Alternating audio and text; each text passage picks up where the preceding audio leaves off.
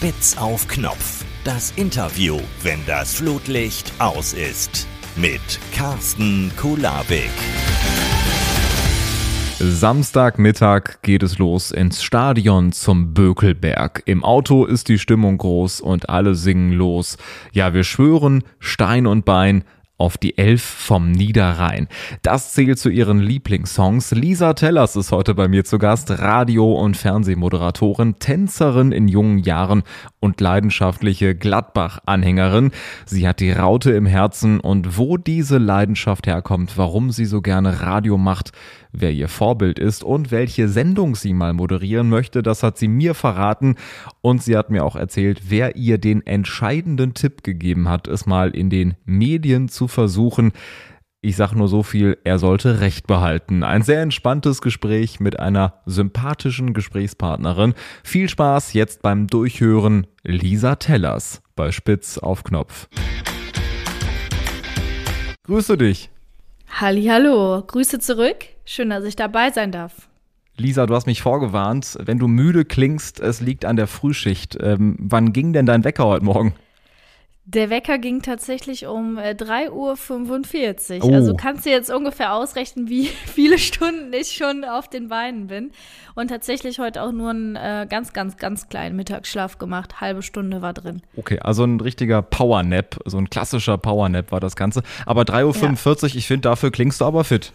Um Viertel nach acht.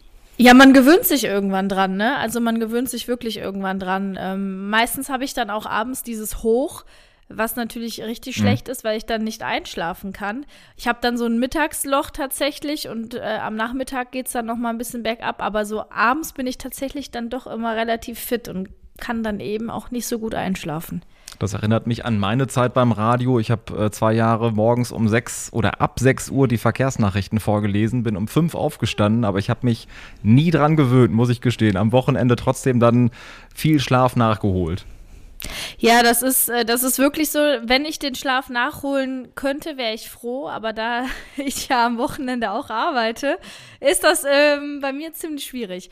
Aber es ist wirklich so, man gewöhnt sich jetzt nicht gerne daran. Das ist wirklich so und ähm, ich werde mich wahrscheinlich auch nie richtig dran gewöhnen, weil ich einfach eine Langschläferin bin. Das wäre die nächste Frage gewesen. Also bist du ein Morgenmensch oder bist du gezwungenermaßen dann ein Morgenmensch? Ich bin gezwungenermaßen ein Morgenmensch. Ich habe auch wirklich morgens dann auch immer gute Laune, weil die Arbeit mir einfach Spaß macht. Aber wenn ich mich äh, entscheiden müsste, dann auf jeden Fall lange schlafen und äh, lange aufbleiben. Auch eine gute Kombi. Ich frage meine Gäste hier im Podcast immer regelmäßig, ist das dein Traumjob? Was antwortest du? Äh, drei Ja und fünf Ausrufezeichen dahinter. Ähm, ist es auf jeden Fall mein Traumjob. Ich glaube, sonst würde ich auch nicht um 3.45 Uhr aufstehen, wenn dieser Job mir nicht Spaß machen würde und äh, mich am Wochenende dann auch noch ähm, ja, mit Fußball beschäftigen, wenn mir das auch keinen Spaß machen würde. Also ich glaube, man muss diesen Job lieben und gerne machen.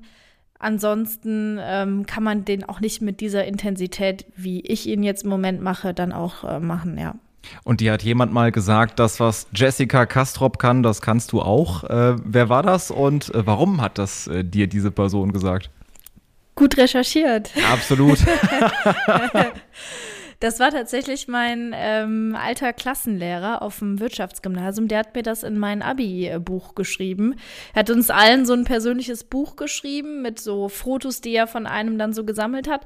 Und auf der letzten Seite so standen dann drei Sätzchen oder auch vier. Und der letzte Satz war, was Jessica Kastrop kann, das kannst du auch. Und ähm, das war deshalb, weil er derjenige war, der mir quasi damals die Initialzündung gegeben hat, ist doch einfach mal auszuprobieren mit den Medien. Ich habe eigentlich klassisch, äh, klassischerweise Industriekauffrau so angepeilt und äh, Wirtschaftsabitur ja auch gemacht. Und der hat dann gesagt, ach, probier dich doch einfach mal aus, mach doch mal ein, zwei Praktika und guck mal, ob das nicht was für dich ist. Der hat anscheinend das irgendwie so ein bisschen in mir gesehen. Hat den richtigen Riecher gehabt. Ähm, ist denn Jessica Kastrop auch dein Vorbild oder hast du überhaupt ein Vorbild in dieser Branche? Jessica Kastrop war definitiv ein Vorbild. Es war für mich so die erste Frau, die ich sozusagen wahrgenommen habe, mhm. weil ich ja doch noch auch relativ jung war, ähm, die ich quasi auch immer verfolgt habe und gesehen habe. Mittlerweile würde ich sagen, ähm, ist mein Vorbild ähm, auf jeden Fall Esther Settlercheck. Ähm, mittlerweile ja sogar eine Kollegin von mir. Ich mhm. durfte sie jetzt auch schon äh, zwei, dreimal auf jeden Fall auch treffen, mich auch mit ihr mal unterhalten. Aber für mich, ähm, irgendwann hat sich das dann herauskristallisiert, dass sie von ihrer Art her schon auch irgendwie eine Art Vorbild für mich ist. Mhm. Ich habe sie einmal kennengelernt, ähm, weil ich Uli Potowski kenne und die beiden hatten mal eine ja. Sendung zusammen, Sky Mein Stadion. Und dann gab es ja. eine Sendung im Schalke-Museum und ich war ganz verblüfft, weil, jetzt äh, kleiner Insider, weil Esther eine komplette Partypackung Chips alleine aufgegessen hat und ich dachte, krass, da so kurz vor der Sendung einfach so eine komplette Partypackung Chips, ne? Du kennst es mit Flips und Nicknacks ja, und so. Ja, ja, ja. ja Respekt. Mega. Ja, sie ist ja natürlich auch sehr groß als Frau, ne? Da passt dann vielleicht auch einfach ein bisschen mehr noch rein. So. Auf jeden Fall, auf jeden Fall. Ähm, wenn du jetzt nicht in diesem Bereich gelandet wärst, ne? Du moderierst ja bei der Sportschau im Audiostream, hast du gesagt, beim Radio bei 90.1, ähm, machst auch Off-Air-Moderationen. Ähm, wo wärst du denn gelandet, wenn du jetzt nicht in diesen Medien irgendwie Fuß gefasst hättest direkt? Ja, dann wäre ich auf jeden Fall in der Wirtschaftsbranche gelandet. Ich hätte wahrscheinlich eine Ausbildung als Industriekauffrau gemacht und wäre dann irgendwann äh, im Unternehmen meines Vaters wahrscheinlich äh, gelandet und hätte mich mit meinem Bruder rumgeschlagen.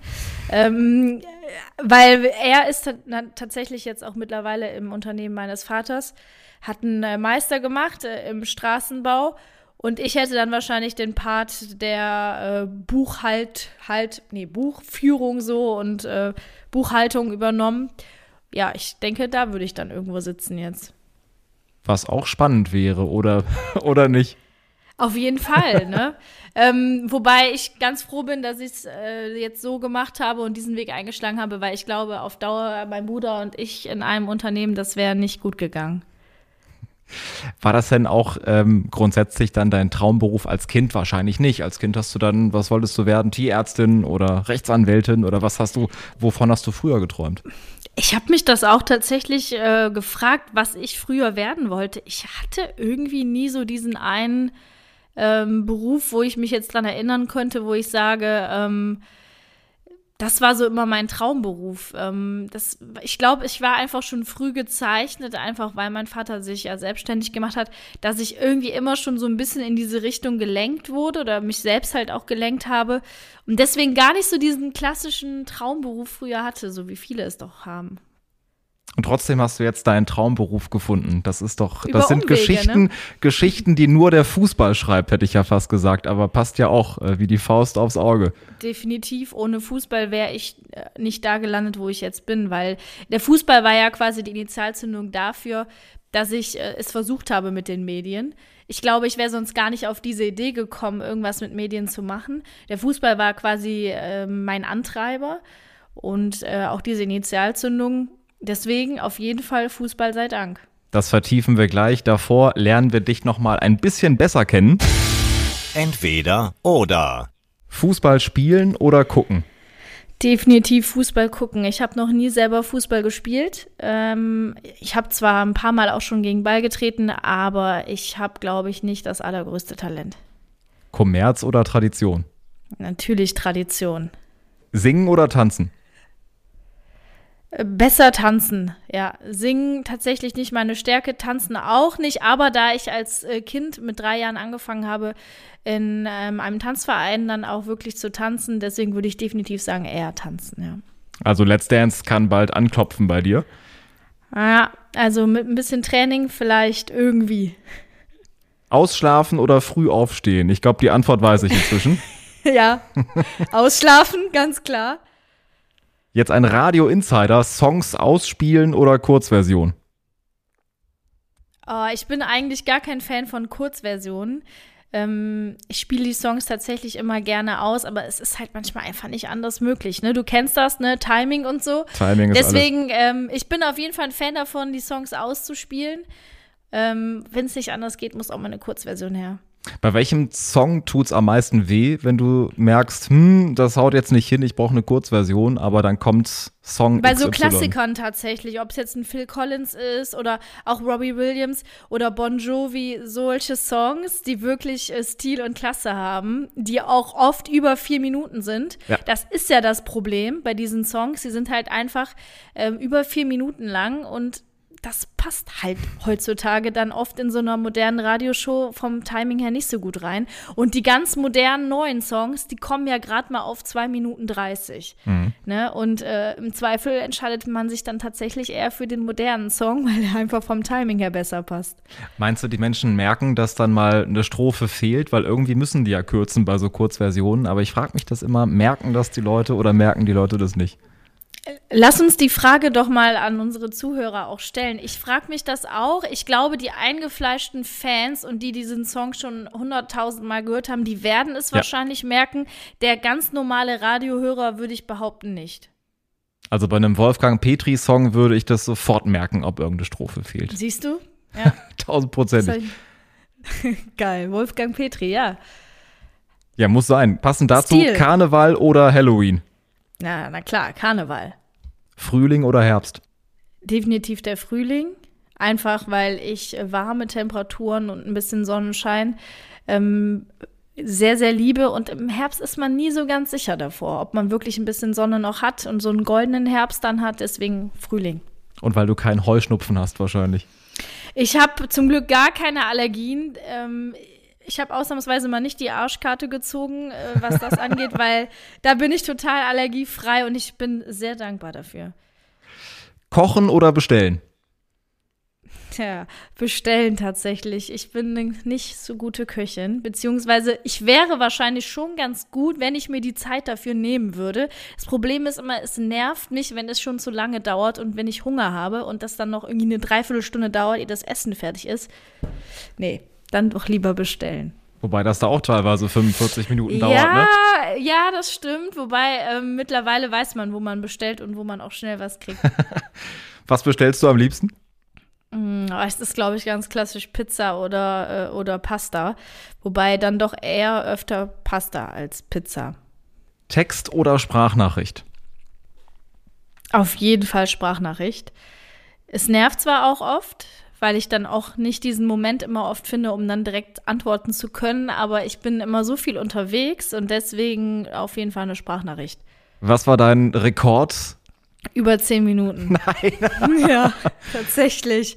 Mit einer Freundin, äh, das ist auch unser Running Gag. Äh, wir schicken uns immer ewig lange Sprachnachrichten. Und ähm, da waren mal, glaube ich, so zwölf oder 13 Minuten tatsächlich der Rekord. 13 sogar. Was sagt man in 13 Minuten? Also ich, das ist, es ist ja krass. Es war, glaube ich, tatsächlich zu der Zeit, als ich in München war, da ein paar Monate gelebt habe, also ein bisschen weiter weg von zu Hause. Und dann gab es irgendwie gefühlt so viele Themen, die man abarbeiten musste. Und anstatt dann irgendwie einzelne Sprachnachrichten zu machen, hat man dann einen langen Riemen geschickt, wo man sich dann zwischendurch auch äh, Stichpunkte machen musste. Was hat sie jetzt eigentlich noch mal alles gesagt? Worauf muss ich eingehen? Äh, aber es war tatsächlich, es gab, glaube ich, einfach viel zu erzählen. Und lass mich raten, damals gab es diese 1,5-prozentige äh, Geschwindigkeit Nein, noch da nicht. Gab es ne? die noch nicht. Mhm. Ich habe tatsächlich seitdem immer meine ähm, Sprachnachrichten auf 1,5 stehen, immer. Was ja an sich auch funktioniert. Also da geht irgendwie nichts ja. verloren. Manchmal wundert man sich, wenn man auf 1 drückt, wie langsam ja. manche wie Leute langsam reden. jemand Aber spricht, ein, ne? Das ist ein anderes Thema. Radio oder Fernsehen? Oh, das ist, boah, das ist ganz gemein jetzt von dir. Deswegen. Das kann ich nicht beantworten. Ich, boah. Ah, schwierig. Ich bin äh, totaler Radio-Fan. Ich liebe das Radio und Fernseh machen und vor der Kamera stehen macht auch total Spaß. Im Zweifel pro Radio, weil es einfach unkomplizierter, schneller und einfacher ist und auch einfach aktueller. Also man kann eben einfach viel schneller kommunizieren. Und beim Fernsehen ist es halt alles immer ein bisschen komplizierter, ein bisschen dauert alles ein bisschen länger. Deswegen, wenn ich mich jetzt entscheiden muss, dann Radio. Und die abschließende Frage: Erster FC Köln oder Borussia Mönchengladbach? Carsten. Das ist äh, wohl, das, das hättest du dir eigentlich auch sparen können. Du weißt doch die Antwort, weißt du doch sowieso schon, oder? FC, ne? ganz klar nicht. Ich wollte mal investigativ nachhaken. Äh, Borussia Mönchengladbach, ganz klar. Ähm, da gibt es keine andere Antwort. Okay, ich brauchte nämlich eine gute Überleitung äh, zum nächsten Thema. Wir haben ja den Fußball gerade angesprochen. Mit ja. drei Jahren ging es, glaube ich, los bei dir. Ne? Seit wann bist du Gladbach-Fan? Wie kam das zustande und was hat dich da irgendwie so elektrisiert, dass du nicht mit drei Jahren zum FC gegangen bist? Ja, das liegt eigentlich ganz klar an meiner Familie, beziehungsweise an meinem Vater und auch meinem Opa. Ähm, es ging tatsächlich ähm, im Fußball erst so richtig los mit äh, sechs äh, Jahren. Ich glaube, weil da war ich auch in dem Alter, wo ich das alles dann auch so ein bisschen kapiert habe, ein bisschen wahrgenommen habe. Mein Vater hat mich also direkt ähm, so erzogen. Da gab es also gar keine andere Wahl oder Möglichkeit. Und ja, deswegen wurde man da einfach eben schon oder wurde ich da einfach geprägt. Und dann ging es ab auf den Bökelberg mit sechs Jahren und seitdem äh, war es um mich so ein bisschen geschehen.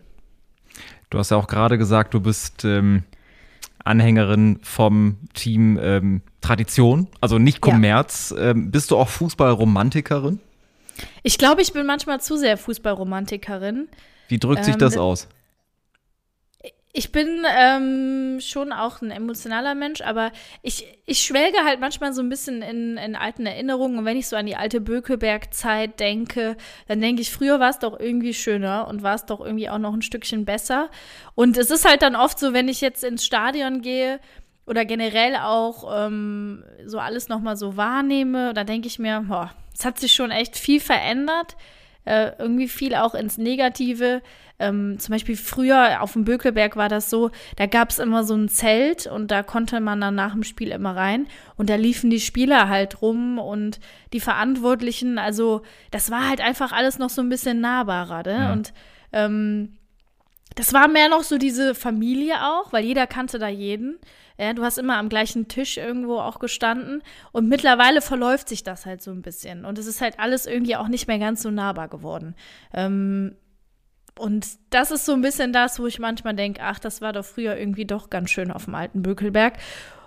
Und es sind halt, ähm, ja, manchmal auch eben Dinge wie zum Beispiel, dass ich gerne auch einfach mal so einen Kreisliga-Kick mir angucke oder eben Regionalliga oder Oberliga, ähm, weil ich da noch mehr so diese Emotionalität ja. dann oft auch spüre. Du bist einfach näher dran, du kriegst mit, was brüllt der Trainer, du kriegst mit, was die Spieler auf dem Platz äh, sich gegenseitig zurufen. Kannst dir ein Bier holen, eine Bratwurst und bist halt irgendwie gefühlt hautnah dabei. Und das hast ja. du halt jetzt in diesen großen Stadien halt einfach nicht mehr in dem Maße, ne? Also Fußballromantikerin durch und durch, wie ich so raushöre. Und das äh, familiäre, das macht sich ja echt äh, bemerkbar, auch in unteren Ligen oder wie früher am äh, Bökelberg, inzwischen ja Borussia Park. Ähm, ja, ich glaube, dass sich natürlich der Fußball generell auch in den höheren Ligen so ein bisschen ja. entfernt hat äh, von den Menschen. Und ich meine, ich kriege das durch den WSV in der vierten Liga ja auch mit. Oder wie du jetzt sagst, Kreisliga oder Oberliga äh, zumindest. Das ist dann mehr gegen den Ball treten als wirklich Fußball, aber es macht trotzdem ja. irgendwie mehr Spaß, ne? Total. Ich ähm, habe ja auch zum Beispiel viele Spiele von Wegberg Beek geschaut, also gleiche Liga wie Wuppertaler ja. SV, ne, Regionalliga. Ähm, bin da auch natürlich familiär ein bisschen geprägt, aber ich habe da irgendwie wieder mehr so diesen Spaß am Fußball äh, gefunden. Das war irgendwie mehr wieder so ein ich habe mich mehr drauf gefreut, muss ich ehrlich sagen. Und weil man dann auch eben das Gefühl hat, dann nach dem Spiel, dann philosophierst du mit den Spielern und dann sagst du denen, ey, das war echt eine blöde Situation oder so. Also du bist halt einfach so einer von, von denen so. Und ähm, ja, es ist halt einfach so ein bisschen ein Stück weit einfach eben familiärer noch und ähm, nicht so diese Star-Allüren. Ja, aber apropos Starallüren, ich meine, trotzdem bist du ja Gladbacherin durch und durch und äh, gehst äh, zur Borussia. Ähm, ich frage mal ein bisschen ketzerisch, obwohl du ja auch diese glorreichen Zeiten in den 70er Jahren nicht mitbekommen hast. Die kenne ich auch nur aus dem Geschichtsbuch. Mhm. Damals äh, Günther Netzer, Jupp Heynckes und Co. Ähm, kann man auch äh, Fan sein, ohne Erfolge zu feiern? Eine sehr Natürlich. ketzerische Frage jetzt von mir. Aber nach 18 Minuten darf ich das. Ja, absolut. Äh, natürlich kann man das. Und äh, ich, ich kenne es ja nicht anders. Das ist ja das. Ich kenne ja nur Abstiegskampf eigentlich aus meiner frühen, frühen Kindheit. Und ähm, es ging eigentlich ja immer nur um Klassenerhalt. Und ohne Mist, es macht auch echt Bock. Also ja. so diese, dieses, dieses Zittern, diese, dieser Druck und diese Anspannung. Ähm, das ist schon auch irgendwie cool. Also ja, auch Klassenerhalt und Abstiegskampf macht Spaß. Und äh, Erfolge misst man dann ja zum Beispiel in dem Maße, wenn man dann Borussia-Fan ist, dass man eben zum Beispiel zum ersten Mal in der Champions League dann äh, teilgenommen hat, gespielt hat. Das sind dann Spiele wie gegen Barcelona, so Highlight-Spiele auch. Das fühlt sich dann ja irgendwie auch fast an wie, äh, wie ein Titel, so, ja. wenn man eigentlich nur Abstiegskampf kennt. Ja, weil es auch besondere Feiertage sind und ich finde, du kannst auch dann so einen Sieg auch mehr genießen und weißt es auch mehr zu schätzen. Oder auch in der zweiten Total. Liga Aufstiegskampf beispielsweise. Und Lisa, sag mal, wie unattraktiv und wie langweilig ist eigentlich der Titelkampf in der Bundesliga? Also zehn Jahre am Stück, äh, gähnende Leere da oben und auch die Abstände. Also das finde ich zum Beispiel richtig krass. Und jetzt frage ich mich Ja. andersrum, äh, wie kann man als Bayern-Fan sich noch über so einen Titel freuen? Ja, das ist wirklich so. Und ich glaube mittlerweile, also das ist zumindest mein Empfinden, dass die zweite Liga gerade attraktiver ist als die erste Fußball-Bundesliga. Äh, Ich habe oft dann die Konferenzen ja auch der Bundesliga ähm, und da habe ich dann gedacht, also so wirklich packt mich das jetzt nicht die, äh, die Spiele. Und dann habe ich dann noch so ein Spiel wie jetzt am Wochenende, Werder Bremen gegen Schalke 04, ja, oder äh, Darmstadt gegen St. Pauli, da ist halt was, da ist halt Feuer, da ist halt was drin. Und dann hast du halt dann Spiele wie, keine Ahnung, Greuther Fürth gegen Hoffenheim. Ja, also Jetzt nur mal zum Vergleich. Deswegen, ähm, ich finde sogar die zweite Liga im Moment attraktiver als die Bundesliga, weil du eben auch keinen spannenden Titelkampf hast. Und ich glaube auch, wenn wir ehrlich sind, dass die Bayern-Fans eben nicht mehr sich so eben über diese zehnte Meisterschaft freuen, wie über, über die erste dann, äh, nachdem Dortmund ähm, ihnen Paroli geboten hatte. Deswegen, es ist schon verdammt langweilig. Aber ich sehe da in, in den nächsten Jahren auch nicht wirklich äh, Spannung. Ja, und dann gehen auch diese Bilder rum vom leergefegten Marienplatz, Live-Foto von der Meisterfeier. Ja, aber das kommt ja nicht von ungefähr, muss man dazu sagen. In der zweiten Liga hast du ja wirklich fünf, sechs Teams, die um äh, drei Plätze kämpfen und alles eng beieinander, nur zwei, drei Punkte auseinander. Also ich finde, äh, da macht die zweite Liga der ersten einiges äh, vor auf jeden Fall. Was war denn dein schönstes Erlebnis mit der Borussia? Woran wirst du dich immer erinnern? Was hat dich auch so geprägt? Jetzt äh, kommen wir zurück zu dem, wo du gefragt hast, ob ähm, das eigentlich auch Spaß macht, wenn man keine Erfolge feiert. Der schönste Sieg, das schönste Spiel war die Relegation gegen den VfL Bochum. Äh, wo Borussia dann in letzter Minute dieses 1 zu 0 gemacht hat. Ähm, ich glaube, ich habe selten so eine Stimmung erlebt im, im Borussia Park. Ich habe selten so viel Erlösung und äh, Jubel irgendwie wahrgenommen. Und das war tatsächlich, wenn mich heute immer jemand fragt, immer das Spiel, woran ich mich immer am äh, liebsten dran zurückerinnere. Und das war Abstiegskampf. Das war kein Champions League-Spiel. Ähm, wobei dicht dahinter kommt tatsächlich nicht mal das Spiel an sich, sondern einfach das Erlebnis, das erste Mal die Champions League-Hymne im Borussia Park. Das war schon auch besonders. Und ähm, auch das Spiel gegen den FC Barcelona, das war auch schon besonders. Aber es kommt nichts an, an die Relegation ran. Das stimmt. Und wenn ich auch als äh, neben WSVer ja auch Schalker äh, mich zurückerinnere, auch ein Spiel gegen Chelsea, glaube ich, 2007 oder so, wenn du wirklich Champions League und dann hast du die großen Namen vor dir oder Real Madrid und äh, das Wunder von Mailand äh, bis heute unvergessen, Gänsehautatmosphäre, wo Schalke 5 zu 2 gegen Inter Mailand gewinnt, Champions League Viertelfinale, das Spiel des Lebens von Edu. Ähm, das kann, glaube ich, bis heute keiner verstehen, wie Schalke da fünf Buden gemacht hat im Giuseppe Meazza Stadion. Aber ja, das sind so diese besonderen Momente. Da steht es nach 10 Sekunden 0-1 und man denkt, ja gut, war halt schön, Mailand ist eine Reise wert und auf einmal drehen sie auf. Ja, total. Das äh, sind dann oft ähm, so Spiele, wo man das dann gar nicht so ganz fassen kann, so, ne? Wo man sich dann nachher nochmal an den Kopf packt und denkt, ist das jetzt gerade wirklich passiert? Ähm, und ja, das sind, das sind, muss dann jetzt nicht immer ein Titel sein. Es können halt eben auch einfach mal so einzelne Spiele sein, die dann irgendwie Highlight-Spiele sind. Es muss nicht immer ein Titel sein. Das ist ein sehr schöner Satz. Könnte der Folgentitel werden.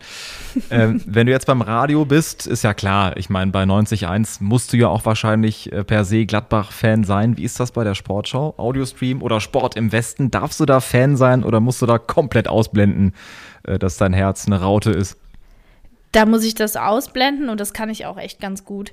Ähm, das hat sich in den letzten Jahren auch deutlich verändert. Also seitdem ich wirklich auch in den Medien aktiver bin und ähm, ja auch äh, vor allen Dingen im Sport unterwegs bin, hat sich generell meine Sicht auf die Borussia nochmal ähm, verändert und auch so ein bisschen, ja, ich sag mal, das Besondere ist so ein bisschen auch abhanden gekommen, das muss ich schon zugeben. Ähm, ja, man ist halt ne noch mal ein bisschen näher dran, man kriegt noch mal mehr mit und das nimmt einem dann auch so ein bisschen den Zauber, bin ich ehrlich. Nichtsdestotrotz kann ich das echt ganz gut ausblenden. zum Beispiel jetzt auch, als es Derby war und Borussia verloren hat, das ist, äh, natürlich ist das blöd, äh, wenn man tatsächlich Borussia-Fan ist, aber ähm, wenn ich da wirklich in meinem Job bin und in meinem Tunnel, dann kann ich das sehr gut ausblenden. Und ähm, es ist tatsächlich auch oft so, dass wenn man Fan ist, dass man sogar noch kritischer mit seiner Mannschaft mhm. ist. Und deswegen wird man da irgendwie nie, glaube ich, hören, dass ich dann in irgendeiner Weise Borussia in den Himmel lobe, sondern eher umgekehrt, dass ich sogar kritischer ähm, mit, mit Borussia Mönchengladbach umgehe. Ja, ich weiß, was du meinst. Jetzt erwarte ich keine lange Analyse von dir, aber vielleicht mal zurückgeguckt. Ähm, Gladbach gewinnt gegen Bayern 5 zu 0 im Oktober, glaube ich. So, und alle denken, Wahnsinn, was für ein Spiel. Borussia wie im Rausch. Danach geht es wieder ein bisschen bergab. Dann gewinnen sie wieder gegen Bayern. Äh, und dann gibt es das Theater mit äh, Ginter, Zakaria, dann der Rücktritt von Max Eberl da ist ja wahnsinnig viel passiert in dieser Spielzeit. Hast du eine Erklärung für allein die Entwicklung in dieser Saison? Ich glaube, das fängt viel früher an.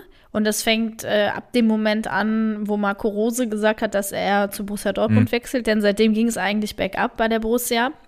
Und man hat das irgendwie, man hat vor allen Dingen dann im Sommer halt verpasst, diese Mannschaft auch nochmal zu verändern, da nochmal neue Impulse reinzugeben. Und viele behaupten ja eben, dass Marco Rose einen Sauhaufen hinterlassen hat. Das sind so äh, Sachen, die man schon aufschnappt. Und ja, ich glaube, dass da auch ein bisschen was dran ist. Zumindest, dass man hat, es hat verpasst, diese Mannschaft, den Kader noch mal so ein bisschen zu verändern.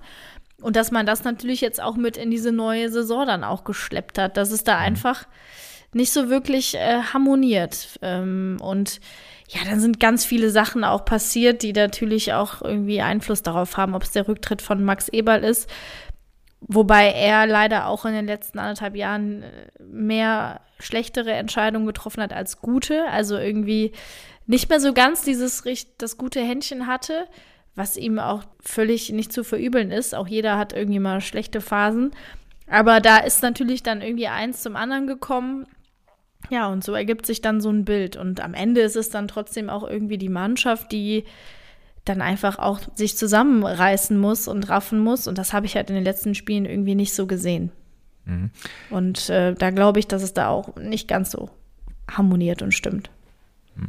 Jetzt hast du die letzten anderthalb Jahre angesprochen. Ich würde noch einen Schritt zurückgehen. Man hätte ja eigentlich mit Dieter Hacking weitermachen können. Es lief ja auch an sich gut. Ich glaube, international Platz 5. Ne?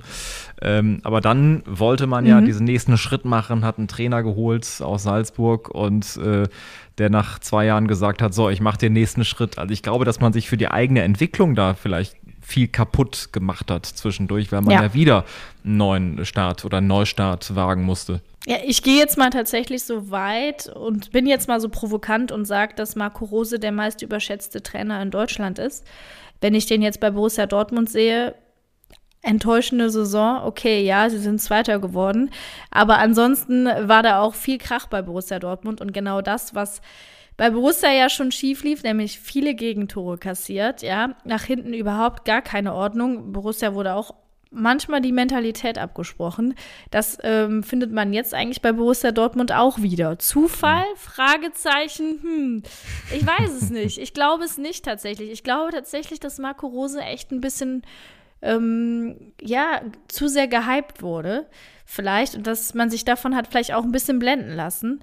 Ähm, und ja, rückblickend muss man sagen, die Entscheidung, äh, sich von Dieter Hacking zu trennen und mit Marco Rose den Neuanfang sozusagen zu starten, war vielleicht dann nicht die richtige Entscheidung. Man hätte viel mehr den Borussia-Weg halt eben gehen sollen. Ne? Und ich glaube, äh, Max Eber wollte da vielleicht auch zu schnell zu viel. Er wollte halt diesen entscheidenden Schritt gehen ähm, und Borussia so aufs nächste Level heben. Vielleicht auch eben auf den Titel geschielt. Und ja, da hat es dann den Verein auch so ein bisschen eingeholt. Hm. Und meinst du, Gladbach hätte humorvoller auf äh, Sebastian Puff-Paff reagiert, wenn er bei Gladbach geblieben wäre? Ich glaube schon, ja. ja. Weil das finde ich auch krass, dass man ihm im Prinzip dann direkt äh, Stadionverbot erteilt und so drauf reagiert. Jetzt mal abgesehen davon, dass er mit einem falschen Bus und einer falschen Mannschaft ja. in die Katakomben gefahren ist. Äh, aber trotzdem dann so zu reagieren, finde ich auch heftig. Ja, das ist äh, ein bisschen unsympathisch. Würde ich jetzt mal sagen. Das wäre im Borussia Park wahrscheinlich anders, äh, anders gelaufen.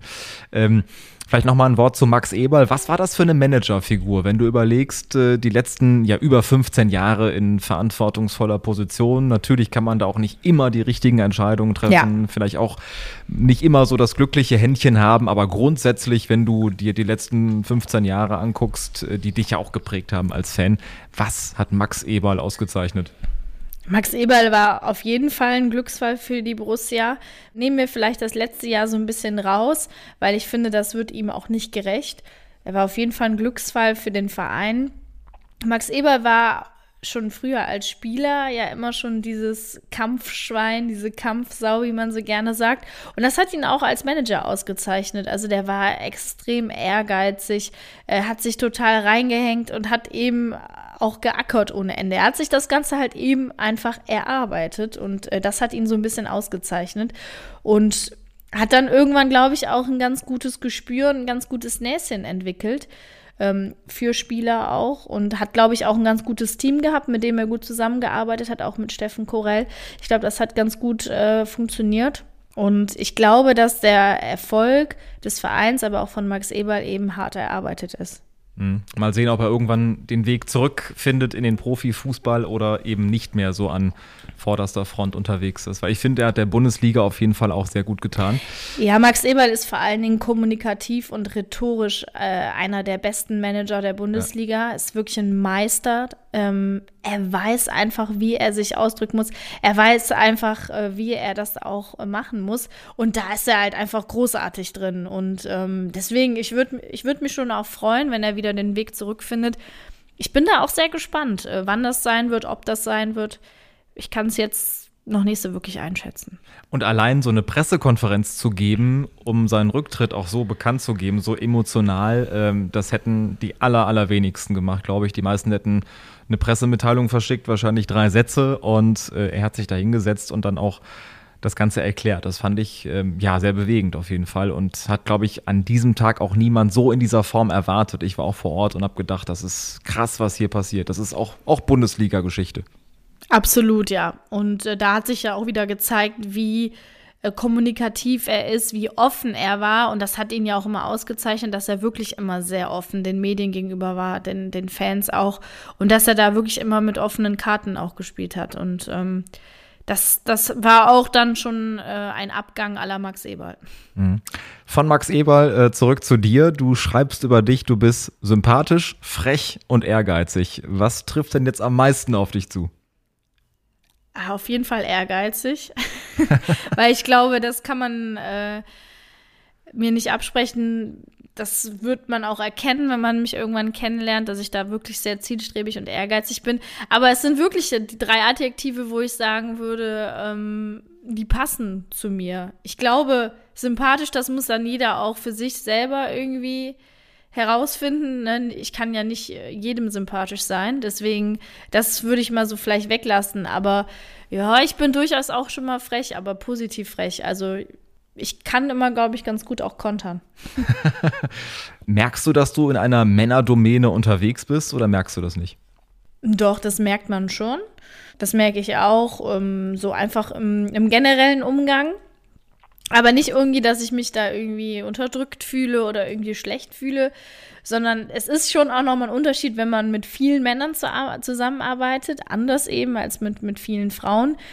Ähm, und da muss man dann eben auch schon mal so ein bisschen den einen oder anderen Spruch raushauen, vielleicht auch mal diese freche Schnauze dann haben, ähm, um halt eben auch irgendwie, sag ich mal, wahrgenommen zu werden ist auch immer eine Typsache, ne, wie man auf sowas dann reagiert. Aber ich ähm, nehme mich selber nie zu ernst. Äh, das ist auch so eine Eigenschaft von mir. Ich nehme mich auch selber nie zu wichtig und bin dann halt auch immer bereit, mal so, so einen Spaß dann auch mitzumachen und bin da dann auch irgendwie nicht, ähm, ja, wie soll ich sagen, dass ich mich da irgendwie angegriffen fühle oder so. Deswegen bin ich da eigentlich immer sehr äh, flott unterwegs. Ich würde zum Abschluss noch ganz kurz tiefgründiger werden. Knopfballtor. Ich äh, starte nämlich Sätze und du darfst sie zu Ende bringen. Der erste Satz. Wenn ich einen Wunsch frei hätte, dann? Würde ich mir wünschen, dass alle meine wichtigen Menschen gesund bleiben. Ein schöner Wunsch. Und dass es vielleicht den Bökelberg wieder gibt. Ja, das auch. Stimmt. Mich motiviert, Meine Ziele motivieren mich. wenn ich die Zeit zurückdrehen könnte. Boah, das ist eine schwierige Frage. Wenn ich die Zeit zurückdrehen könnte, dann würde ich einfach noch mal gerne Kind sein und einfach noch mal so ein bisschen diese unbeschwerte Zeit auch genießen. Vor allen Dingen auch wieder ähm, ja zu schätzen wissen, wie schön die Schule doch äh, tatsächlich war. Das vermisst man dann doch jetzt irgendwie so ein bisschen. Ja, ich glaube, es wäre einfach so ein bisschen die Kindheit, die ich gerne noch mal irgendwie so ein bisschen erleben würde, weil ich tatsächlich mich auch sehr schlecht erinnern kann. Also ich habe irgendwie ein ganz schlechtes Gedächtnis tatsächlich und ähm, ich kann mich an viele Dinge nicht mehr erinnern und ich würde mich gerne wieder erinnern können. Deswegen ähm, hätte ich gerne noch mal so ein bisschen Kindheit zurück. Diese Sendung möchte ich mal moderieren. Die Sportschau. Das ist, glaube ich, so das Ziel ähm, eines jeden Sportjournalisten, einer, eines jeden Sportjournalistin. Und ich glaube, dass ähm, das irgendwie auch wirklich so ein Traum wäre für mich, weil es halt eben einfach immer noch mit die größte Fußballsendung im deutschen Fernsehen ist. Auf jeden Fall. Und der letzte Satz. All unsere Träume können in Erfüllung gehen. Wenn wir den Mut haben, ihnen zu folgen. Hat wer gesagt? Das ist auch ein Walt Disney-Zitat tatsächlich, ähm, was ich ähm, so ein bisschen auch als mein Motto gemacht habe und was ich tatsächlich auch schon mal das eine oder andere Mal in meine Bewerbung geschrieben habe, weil das wirklich auch immer so das war, was mich so ein bisschen ähm, motiviert und auch angetrieben hat. Ich glaube, das ist das perfekte Schlusswort. Vielen Dank an die positiv freche, rheinische Frohnatur Lisa Tellers. Lisa, vielen Dank. Hat wahnsinnig viel Spaß gemacht und äh, alles, alles Gute auf dem Weg in die Sportschau. Danke, Carsten, und vielen Dank, dass ich ähm, ja ein Teil deines Podcasts sozusagen sein durfte. Hat sehr viel Spaß gemacht. Danke, danke. Das war Spitz auf Knopf. Das Interview, wenn das Flutlicht aus ist. Moderation Carsten Kulawik. Redaktion Gina Nieser. Zu hören überall, wo es Podcasts gibt und zu sehen auf Instagram. Infos und alle Folgen findet ihr unter spitzaufknopf-podcast.de.